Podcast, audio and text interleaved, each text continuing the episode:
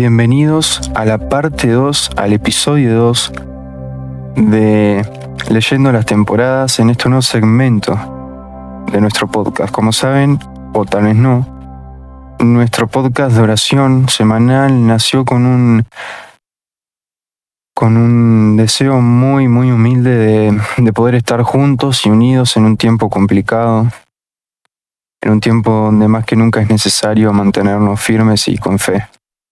Y aquí estamos.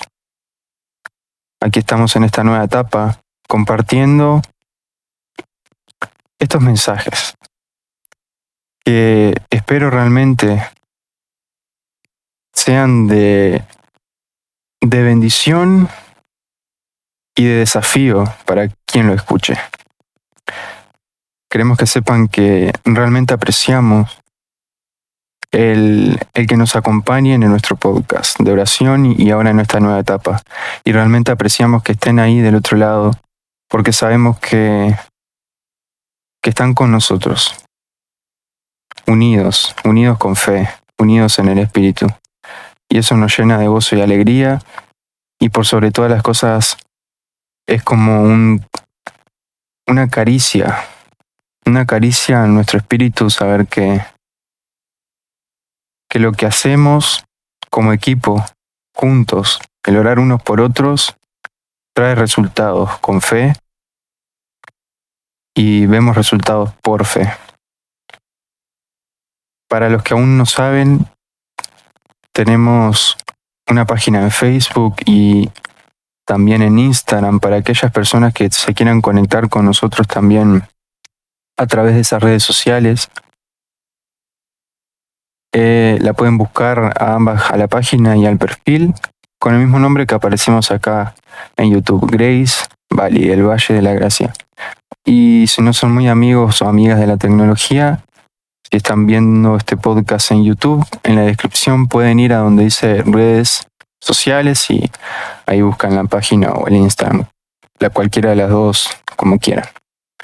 Una vez más, bienvenidos. Estamos en la parte 2 de leyendo las temporadas y en el episodio 1 dejamos un final muy abierto, un final muy abierto en donde creo, creo que todos llegamos a la misma conclusión y es que si nosotros pretendemos que Dios actúe conforme a nuestro tiempo, conforme a como nosotros queremos que Él actúe, es decir, como nosotros pautamos, lo que sucede es muy sencillo, nos volvemos caprichosos yo lo llamaría algo así como caprichosos espirituales, porque pretendemos, claramente cuando oramos, oramos en espíritu y oramos por espíritu.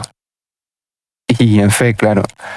Pero ¿por qué caprichoso espiritual? Porque pretendemos que las cosas que le pedimos a Dios, que es espíritu, sean como hablamos en el primer episodio, como calentar la comida en el microondas donde ponemos la comida, es decir, la petición, colocamos los minutos que nosotros creemos que va a demorar en calentarse la comida o como a nosotros nos gusta, dependiendo si nos gusta más caliente, menos fría, etc.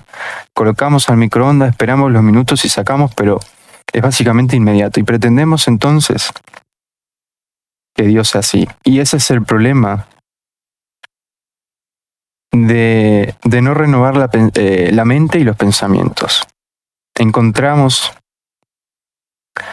en la Biblia, en el Nuevo Testamento, que es fundamental renovar la mente y los pensamientos, que es fundamental cambiar la manera de, ver el mundo, cambiar la manera en la que hablamos, en la que nos comportamos. Jesús dejó, Jesús dejó muchas enseñanzas al respecto y vez tras vez él decía exactamente lo mismo. Está bien, sí, Moisés vino con una ley, deben respetarla, pero ahora hay una nueva ley y por ejemplo, Jesús dijo, la nueva ley se resume en amar a Dios, amar a los demás y guardar los mandamientos que Dios nos, nos, nos ha dado cada uno. Y nos quedamos en que mm, es que es fundamental, es fundamental entender los tiempos los tiempos de Dios para nuestra vida, principalmente los tiempos de Dios más que nada, por sobre todas las cosas. Y hay algo a mí que me encanta, hay algo que me encanta, me encanta como ejemplo para, para este mensaje, para, no sé si llamarlo mensaje, pero para esto que estamos compartiendo de, de leyendo las temporadas, y está en Juan 11. Y vamos a comenzar por la mitad de Juan 11. Vamos a ir al versículo 17. Juan 11, 17 dice, cuando Jesús llegó, se encontró con que hacía ya cuatro, días que Lázaro estaba en el sepulcro. Les cuento la historia para quien no la conozca. Lázaro era muy, muy, muy eh, cercano a Jesús. Era un amigo para Jesús. Y estaba enfermo. Lázaro había enfermado y había enfermado, por decirlo así, de muerte. Era una enfermedad mortal y él muere. Mientras tanto, Jesús estaba lejos de, donde se encuentra Lázaro, del, del, pueblo de Lázaro. Estaba en otro pueblo, estaba lejos. Y, y Lázaro muere y pasan cuatro días muerto. Lázaro ya está sepultado. Y me encanta por qué, porque seguimos hablando de temporadas y de tiempo. ¿Cómo? Ya lo vamos a ir comprendiendo. Vamos a leer Juan 11, pero como les dije, vamos a empezar por el medio. Ahora vamos a ir al principio. Juan 11, 4. Cuando Jesús lo oyó, dijo, esta enfermedad no es de muerte, sino que es para la gloria de Dios y para que el Hijo de Dios sea glorificado por ella. Acá nos encontramos, como les dije, con una enfermedad mortal. ¿Mortal por qué? Porque acabó con la vida de Lázaro. Y ya eran cuatro días en donde Jesús no estaba en el lugar donde Lázaro murió y Lázaro ya estaba sepultado. ¿Y por qué? Por, ¿Cómo relacionamos esto con el tiempo? Miren, les explico, ya falta poco. En el 6 dice, y cuando Jesús se enteró de que estaba enfermo, se quedó dos días más en el lugar donde estaba.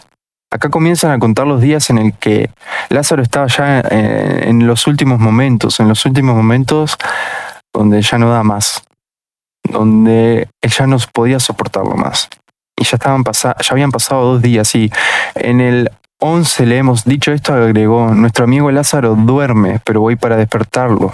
Entonces sus discípulos dijeron, Señor, si duerme, sanará. Pero Jesús decía, esto de la muerte de Lázaro. Es decir, sus discípulos creían que estaba en un coma, en un sueño, pero no, estaba muerto realmente. Y lo que vemos en el versículo 14 es, en el 14 es, entonces Jesús les dijo abiertamente, Lázaro ha muerto. Y me alegro por ustedes de no haber estado allí para que crean. Vayamos a verlo. No solamente es importante la temporada y el tiempo, porque inevitablemente, inevitablemente temporada o tiempo, como le quieran llamar, que es prácticamente lo mismo, siempre va a ir acompañada del lugar correcto. El lugar correcto tiene que ver mucho con el tiempo indicado. Es como que no pueden separarse la una de la otra. Les explico con mis palabras. Voy a intentar resumir un poco la historia de Lázaro. Acá Jesús es muy claro.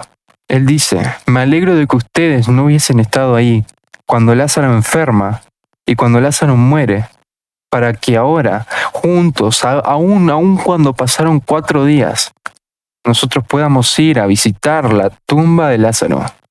Y Lázaro va a despertar, o mejor dicho, a resucitar. Entonces, ¿qué tiene que ver acá el tiempo? El tiempo y el lugar correcto. Jesús aún no había ido para que sus discípulos y las personas cercanas a Lázaro y las que se habían enterado de la muerte de Lázaro vieran un milagro. Y como dice muy claro al principio de esta historia en Juan 11:4, esta enfermedad no es de muerte, sino que es para la gloria de Dios y para que el Hijo de Dios sea glorificado por ella. Y ya yendo a cómo termina esta historia, Juan 11:32 dice, y cuando María llegó donde estaba Jesús y lo vio, se arrojó a sus pies y le dijo, Señor, si hubieras estado aquí, mi hermano no habría muerto. Como les dije, es casi inevitable que tiempo no vaya acompañado del lugar.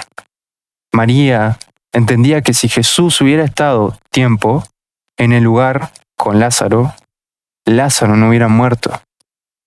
Entonces en el, 33, en el 33 dice, entonces Jesús al ver llorar a María y a los judíos que la acompañaban, se conmovió profundamente y con su espíritu turbado dijo, ¿dónde le pusieron? Le dijeron, Señor, ven a verlo y Jesús lloró. Los judíos dijeron entonces, miren cuánto lo amaba. Pero algunos de ellos dijeron, y este, que le abrió los ojos al ciego, no podría haber evitado que Lázaro muriera. Esa era la conversación de la muchedumbre. Si él hubiera estado acá, lugar, en el tiempo, temporada, como le quieran llamar, hubiera evitado acaso que Lázaro muriera. Y del 38 al 44 leemos una vez más profundamente conmovido, Jesús fue al sepulcro, que era una cueva y tenía una piedra puesta encima. Jesús dijo, quiten la piedra. Marta, la hermana del que había muerto, le dijo, Señor, ya huele mal, pues ha estado allí cuatro días. Jesús le dijo, ¿no te he dicho que si crees verás la gloria de Dios. Entonces quitaron la piedra y Jesús levantando los ojos a lo alto dijo, Padre, te doy gracias por haberme escuchado. Yo sabía que siempre me escuchas, pero lo dije por causa de la multitud que está alrededor, para que crean que tú me has enviado. Y habiendo dicho esto, clamó a gran voz, Lázaro, ven fuera. Y el que había muerto Salió con las manos y los pies envueltos en vendas y el rostro envuelto en un sudario. Entonces Jesús le dijo, quítenle las vendas y déjenlo ir. Tiempo inevitablemente va acompañado del lugar correcto. Tal vez hoy, tal vez hoy, quiero decirte algo a tu corazón. Tal vez hoy no entiendas por qué estás pasando esa situación. Tal vez hoy no entiendas por qué estás atravesando esa dificultad. Puede ser una enfermedad, puede ser una dificultad económica, puede ser cualquier cosa y tal vez no lo entiendas, pero lo importante, lo importante acá es comprender que nada se escapa del tiempo y del lugar de Dios. Nada se escapa de su tiempo. No hay nada que ocurra porque a Dios se despistó. No, jamás Dios se despista. Nada de lo que ocurre es porque Dios estado distraído. Jamás Dios se distrae. Debemos comprender que hay tiempos y lugares correctos. Ahora no significa que una enfermedad, una enfermedad, una enfermedad mortal o una dificultad económica hayan ocurrido por haber estado en un lugar o tiempo incorrecto. Muchas veces es para la gloria de Dios si ocurren otras veces, para que nosotros comprendamos que nuestra dependencia, en un sentido de en quién confiamos y en dónde depositamos confianza y fe, es en Dios, para que comprendamos que al fin y al cabo, a quien vamos y a quien nos tenemos que dirigir es a Dios. Por eso es importante comprender qué temporada individual estamos viviendo y qué tal vez necesita resucitar en nuestras vidas. El lugar y tiempo correcto. Cuando nosotros caminamos un paso a la vez y con fe, es muy difícil que nos desviemos del lugar y el tiempo correcto. Es muy difícil que nos desviemos de lo que Dios está por hacer. Y claramente que Dios se va a glorificar, claramente, claramente que Él tiene el control de la situación. En Salmos 46 y 10 hay algo fundamental. Y si bien en, la parte 1 de este mensaje, por decirlo así, llamado Leyendo las temporadas, dije que hay cosas que no vamos a poder lograr si pretendemos que Dios lo haga todo. Sin embargo, hay momentos en, donde, como dice literalmente y explícitamente el Salmo, el Salmo 46 en el versículo 10, hay momentos donde debemos estar quietos. El Salmo 46, 10 dice, estad quietos y conoced que yo soy Dios. Estad, estad quietos, quédense quietos prácticamente. Quedémonos quietos. Hay momentos donde debemos estar en movimiento y momentos que no. ¿Por qué entonces es importante leer la temporada? O en otras palabras, porque es importante comprender qué temporada individual estamos viviendo. Porque hay momentos donde debemos estar quietos, hay momentos donde debemos estar caminando, hay momentos donde debemos estar atravesando cierto obstáculo, hay momentos donde debemos estar simplemente creyendo. Pero si nosotros no prestamos atención a la voz de la persona del Espíritu Santo, y no prestamos atención a lo que Dios nos está hablando, porque Él nos va indicando cada temporada, Él nos va indicando cada tiempo. Si no prestamos atención a esto, es muy, muy probable que terminemos heridos. Es muy probable que caigamos. Es muy probable que nos dañemos. Es muy probable que nuestra fe, nuestra fe comience a perder fuerza o comencemos nosotros a perder la confianza que tanto nos ha costado mantener firme. El lugar y el tiempo correcto es fundamental.